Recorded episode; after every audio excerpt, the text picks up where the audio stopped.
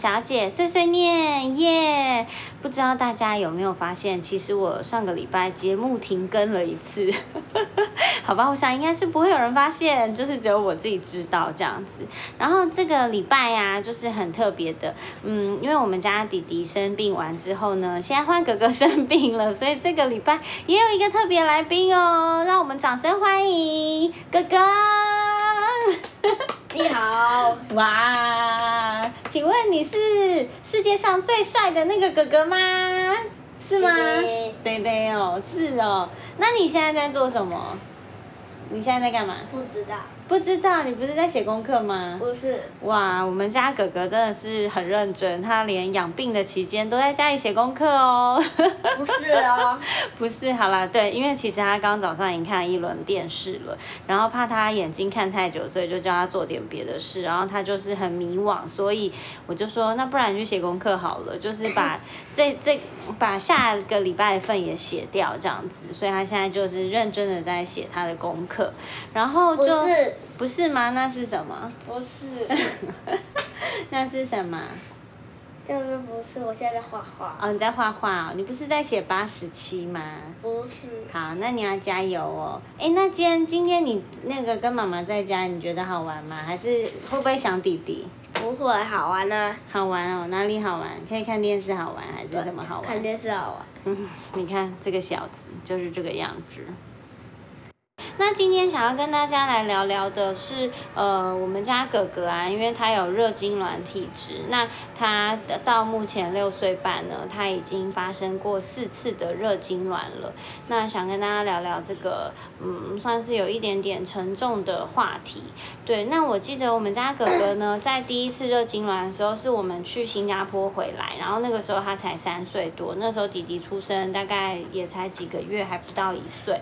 然后那那那那天早上他就在那边喝奶奶，然后喝完我就看他精神不太好，我一摸哎。头烫烫的，已经发烧了，那我就赶快先给他吃了退烧，我们就去医院看医生。我们去中山医院，那呃去去完看看诊完之后呢，都还蛮正常的。弟弟哥哥只是感觉有点累累的，然后我后来看诊完拿完药，我们就去到对面的，嗯、我记得是儿女世宝，就是那个呃婴儿用品店，我们就是要买电解水啊，然后买一些就是比较好消化的饼干什么的给他配药，然后就是我就在正在结账的时候，我就突然听到嘣很大一声。我们家哥哥已经直接就是后脑勺着地倒下了，然后我就整整个吓晕吓呆，我立刻抱着他直接冲回医院的急诊，然后医生他们就赶快全部小儿科医生全部冲过来，然后给他吸氧气，然后呃就是帮他看状况，然后再打再打上点滴这些的。那那这个是他第一次热痉挛的时候，那我觉得很幸运，是因为我们就在医院的正对面，才隔了一个小小的马路，我可以立刻冲对，对不对？我可以立刻把你抱回去医院，然后赶快请医生阿姨跟医生北北赶快帮你做一些紧急的处理。对，对，然后那一次呢，就是之后因为他有撞到后脑勺，所以就是担心他会有脑震荡的情况，因为他是整个人是瞬间倒下，完全就宕机倒下这样子。然后我那一次真的是吓傻，然后呃后来就是经过检查，发现他是得了呃 B 型的流感，然后那个时候就是因为也担心他就是撞到头头会那个脑震荡，所以就是在医院大概住了三到四天这样子。然后那时候很谢谢我的公婆有帮我去照顾他，这样子我才可以在家照顾弟弟。然后那时候真的心都悬在那里，真的是吓傻。我叫他的名字，他完全没有任何意识。你你你热痉挛的时候，你都不知道这些事，对不对？对，你可以小声一点啊，这位先生。好，对，因为他热痉挛的时候，他本人是不会有任何意识，他不会那一段时间的记忆是空白的。然后这是第一次。那第二次呢，是在我婆婆家，因为他们都会去我公婆家玩，然后去住一晚。然后我婆婆突然打电话来说，说哥哥好像在抽搐，在热痉挛，然后我们就赶快送到台大的急诊，因为。啦，然后送去的时候，因为是我婆婆他们先看到，然后就送过去，所以我们在急诊跟他们会合。那台大那边的呃，真的就是吗对呀、对呀、就奶奶他们送你去的啊。对，小声一点，你这样太大声，这样录，这样听的人会觉得好大声，好吗，先生？可以吗？可以。你就用小小声讲话，OK？哎呦，咳嗽，好可怜，好可怜啊！喝水水，有好可怜哈，喝水水。对，然后就是啊，第二次的时候是就是呃，在我公婆家，她在睡觉的时候发现的，然后就赶快送到台大急诊。那台大急诊的话，因为担心她就是会不会有其他的并发症，或者是或者是会不会再抽，所以在医院的话是待了二十四小时，急诊就是观察确认没问题，然后才让我们回家。然后回家的话就是照一样感冒程序的处置。然后这是第二次。那第三次呢？第三次也一样。第三次是我们，我记得我们去玩大安森林公园玩，然后回来他就有点累累的，就先让他去睡午觉。那睡午觉睡到一半，然后我老公就突然叫我，爸爸就突然叫我说：“哎、哥哥好像在抽哎、他那时候是在睡觉，睡觉途途中在抽。然后我们就赶快抱他下来，已经也是无意识了，然后就赶快冲去万方的急诊。然后冲去急诊，因为他那时候体温很高，然后所以医生也赶快就是先让他打上点滴，然后让他就是可以保保持他的水分啊那些的，然后电解质那些都是平衡的状态。然后我们后是来前几天那个吗？不是前几天，前几天妈妈等下才要分享。然后第三次这次呢，我们后来就是去呃也是住院，因为他的那个那个时候体温都一直蛮高的，没有办法就直接回家。然后那次的话呢，我们后来就是经过很多检查，才发现他是肺炎链球菌的感染，而且肺炎链球菌感染它是用验尿发现。那时候我还问医生说，诶，怎么会是肺炎链球菌？因为我们有打这一个疫苗啊。那医生说，其实这个就是跟流感疫苗的概念一样，你打了不代表你不会得，只是得了你的症状会比较轻微。所以我非常感谢我们有打了肺炎链球菌那一支。那个针剂，不然的话，我们家哥哥可能会更严重，或者是并发症会更更更严重这样子，所以就是这样。那最后一次呢，就是第四次。那第四次的话呢，其实就是在前几天。你嗯嗯嗯是什么意思？你现在是在做那个吗？口技吗？是不是？你现在做各种的声音是不是？好哦，就是你知道家家有一个六岁儿，就是有一种小屁孩又不知道他冲瞎回的感觉，就是他本人。好啦，你先认真的写你的作业，先生，快点，不要换。好，最后一次呢，就是前几天。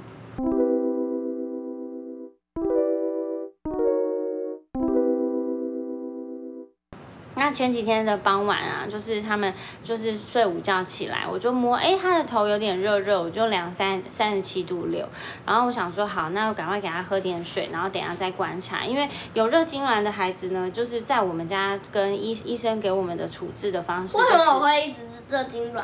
嗯，这就是体质，就是体质，每一个人体质不一样，你知道吗？那你可以讲话小声一点吗？这样太大声，先生，好吗？好。妈咪已经跟你说了第五次了，好吗？你可以小声一点吗，好不好？嗯。对，然后就是呃，然后那次啊是，就我后来就帮他呃，就给他喝水，然后因为呃医生是说到到三十八度就就要立刻给退烧，这样积极的退烧，让他体温不要飙太高，积极。不是积极，OK？积极。积极的退烧，对，然后所以那个时候我想说还在观察中，然后先帮他洗完屁股，然后洗完屁股，我只是转身跟弟弟讲话，我再转回来的时候，我看到他手已经停在半空中，整个人已经定格了，然后水还在那边开，我就知道状况不对，我赶快把那他个前几天的时候，对，就前几天啊，我就赶快把他身体接住，然后把水关掉，然后就就那个就怎么样？前天的事了。对啊，前天的事，然后我就赶快叫我叫叫我先生的名字，然后就赶快叫他下来。然后我就这样子吗？你就你就很你就是突然就宕机啊，人就宕机了。我就是然后他就是我就是这样子吗？呃类似类似对类似对，他现在表演他自己抽血的样子给我看。哎，妈妈其实很担心你，不要这样子啦。对，然后然后那个后来啊，我先生就赶快抱着他，然后后来我们就是让他抽完之后，就赶快叫计程车冲去，一样是万方的急诊，因为我们住在呃木栅这一带，离那个文山区的话是那个万方医院是最近的。然后我们就一样去万方急诊。那万方急诊的时候，他那时候意识正慢慢恢复，然后那时候也是好紧张哦，就是虽然紧张，可是我要表现出就是嗯，就是要不是那么紧张的样子，因为小孩已经已经在慢慢恢复意识。如果你还在那边很紧张的话，不好像能超过这。个点点。不会啊，他就这个代代表他收接收你声音的频率，它就会变成这样高高低低的，知道吗？好，等一下你先写你的功课，你的八十七还没有写完，先生。我写了一条。好，再写一条，加油。对，然后啊，就是这一次的话呢，就是我们在医院一进去量的时候很奇怪，就是才三十七度多，然后后来医生就说也有可能是他的体温一下子突然飙高，因为呃热痉挛的话，它是脑部不正常的发放电，所以它可能是在那一那一刹那的时候突然飙高或是怎么样的，然后可能所以就来不及退烧，他就已经直接热痉挛了，就直接抽搐这样子。所以就这是我四次的热痉挛的经验。那嗯，我这边呢想要跟大家分享，除了就是遇到热痉挛的时候，我们应该要怎么做比较好？遇到热痉挛的话呢，第一步这个呢是呃其实是要根据每一个每一个小孩自己可本身体质的状况，或者是呃根据医生的处置，这个只是一个大方向给大家参考。第一个是遇到体温已经三十八，一定要赶快给退烧药。那给退烧药呢，其实是因为让他可以降温，让他的体温不要一下子就是飙太快，他很有可能脑部又开始不正常的放电。对，那第二步呢，就是当你真的看到，哎，不要这样敲好吗，先生？当你看到你的小孩，好。当你看到你的小孩已经正在抽搐的时候啊，这个时候你要赶快把地上或者是床上的东西全部移开，不要有任何尖锐或是会让他撞到的东西，因为他那时候正在抽，他的人对他的人是没有办法控制下来的，就算你去压制他也没有用。所以这个时候第一步是要把地把地板或者是要找一个空旷的地方，把它放躺放那个。侧躺的姿势，为什么要侧躺？因为他有可能会口吐白沫，那他当他口吐白沫，或是被自己的口水有可能会呛到、呛伤，所以一定要用侧躺的姿势，让他的口水可以因为地心引力就这样流出来，然后千万不要塞任何东西在嘴巴。因为这样很有可能会让他受伤，而且没有任何的帮助，所以千万不要塞任何东西在嘴巴。对，然后所以第一个就是先让他躺在一个平，就是呃空旷的地方。第二个的话就是让他是侧躺的姿势。第三个赶快注意时间，注意他抽搐抽了多久。那呃在注意时间的同时，你还要注意他的手跟脚是不是对称的抽，还是只抽单边。然后他的脸的呃表情啊状况，然后还有他抽的时间。因为这些都是医生判定它是单纯型热痉挛或是复杂型热痉挛的一个呃判定的标准。然后再来呢，等到他抽完之后，赶快送急诊，就是这几个步骤。然后送急诊的时候，你也不需要一直叫他，因为他他呃小朋友在热痉挛之后，他必须要有一段时间去恢复，因为热痉挛非常伤，呃也不是说非常伤，应该说非常消耗他们的体力，所以他们会慢慢才会恢复意识。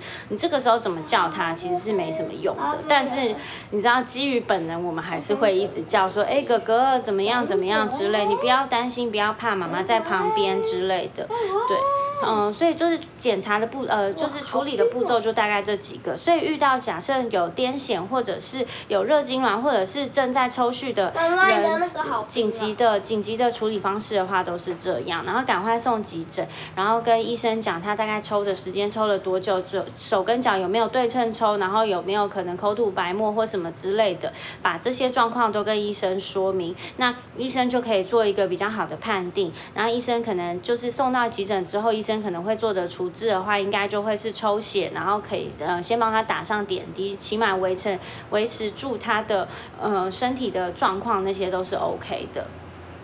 所以热痉挛的处处置方式大概就是这样。然后我有跟他们老师就是有讲，然后呃也跟弟弟班上老师讲，因为担心弟弟也会以后有遗传这样子的体质。那通常为什么会热痉挛呢？这件事情它有很多很多的因素，但是里面有一个比较大的因素是有可能是遗传这样子。所以嗯、呃我觉得当我们生了小孩之后，不妨问问看你的你自己家跟你的另一半的家人，过去有没有曾经因为发烧抽抽筋或抽搐的经验。如果有的话，你自己的孩子就必须要特别小心。那而且还有再加上有一点，我一直以为六岁是一个坎，就是因为每一个医生都说大概过了六岁就不太会再抽了，所以当我们家哥哥现在是六岁半的年纪又在抽，其实是非常的呃。非常的不知所措，但是不知所所措之外呢，该该有的处理全部都有处理好，只是内心会觉得很慌张这样子。所以我在社团上我也问了，呃，我问小一社团的妈妈，就是有没有人是六岁以后还是抽呢？结果有很多妈妈说，他们家小孩在七岁还是抽了，或者在小四还是抽了。你看年纪这么大，他还是会抽，但是年纪这么大抽，有可能他就会变成是儿童的癫痫，或者是变。成是复杂型的热痉那他必须要做很多的检查来判定。那他要做的处置的话，我目前也还不太确定，因为必须要经过医生的呃检查，然后跟医生最后看医生怎么怎么说，我们就是照做，然后尽量照顾。那最后一个想要跟大家讲，热痉挛会不会伤脑袋呢？这件事情呢是不会，所以请大家不要担心。今天即使你孩子呃，今天即使你的孩子热痉挛了，其实对他的脑部发育或什么其实是不会有太多影响的，但是主要是他。倒下去的时候，是不是撞到东西？那那个时候会不会让他受伤？有可能会是这样，他可能会脑震荡或什么。其实比较需要担心的是这个，所以这个就是我今天的分享。那嗯，我希望我身边的好朋友大家都不要遇到热痉挛。那真正遇到的时候呢，大家赶快上去 Google 看要怎么办。第一个，先让他躺侧躺在一个空旷的地方；第二个，等看他抽搐的时间，然后手脚有没有对称，然后脸部表情那些有有的没的。然后第三个，等他抽完之后，立刻送急诊，就是这几个步骤。然后遇到三十八的时候，积极退烧。嗯，对，就这样子。那这个就是我今天的分享。那那我最后是很想要谢谢我的小孩，我的小孩是哥哥。谢谢哥哥，就是虽然热痉挛了四次，可是就是很谢谢他每一次都很努力的挺过来这样子。好，你画这样很棒哦。然后我也很感谢就是神明保佑，因为呃每一次发作热痉挛的时候都是我们家人在的时候，不是在学校，不是在我们去露营，或是不是在外面的时候，我们都可以紧急的做这些处理。所以嗯，我真的心存非常大的感恩，谢谢所有的神明啊，就是大家都有保。有我的孩子这样子，然后接下来呢，我们就是会再去做检查。那检查完，如果比较有一个确定呢，我可以我可以再跟大家分享。那最后啊，我想要跟大家说，真的小孩，我觉得一切的事情都不重要。哎呦，我讲一讲，妈妈要哭了，怎么会这样子？我觉得一切事情都不重要，真的，只要他们可以健康平安的长长大就好了。对，就是当你看到小孩无意识的时候，真的，一切的事情觉得都是浮云，真的怎么样都无所谓，只要我的孩子可以健康，可以平平安安、快快乐乐长大就好了。所以，对啊，就是其实看到时候。又心疼又心急，然后又不知道该怎么办。但是我们自己要先稳住自己的，自己一定要先稳住，你的孩子才有的依靠。对，就是这样子。好哦，那这就是我今天的那个 podcast 的分享。哥，然后我们刚我们要跟大家说拜拜了。拜拜。拜拜。那个，我跟你说，谢谢你来当我的小孩，I love you，我爱你。好吗？可以吗？好，那你跟大家拜拜吧。拜拜，拜，对，你知道，六岁的屁孩就是这样。拜，哎，要小声一点呐。六岁屁孩就是长这样，那也没。你不是想哭吗？我刚想哭，但我现在又忍下来了，所以。嗯，对，所以你知道，屁孩就是如此的不知道在做做做些什么，但是呢。就是你呀，你这个傻蛋，但你们两个都是啊，但是都是都都是爸爸妈妈那个心里面的宝贝，对不对？对啊，所以就是这样喽。然后嗯，希望大家都大家的育儿之路都顺顺遂遂的。OK，就这样子，谢谢，拜拜。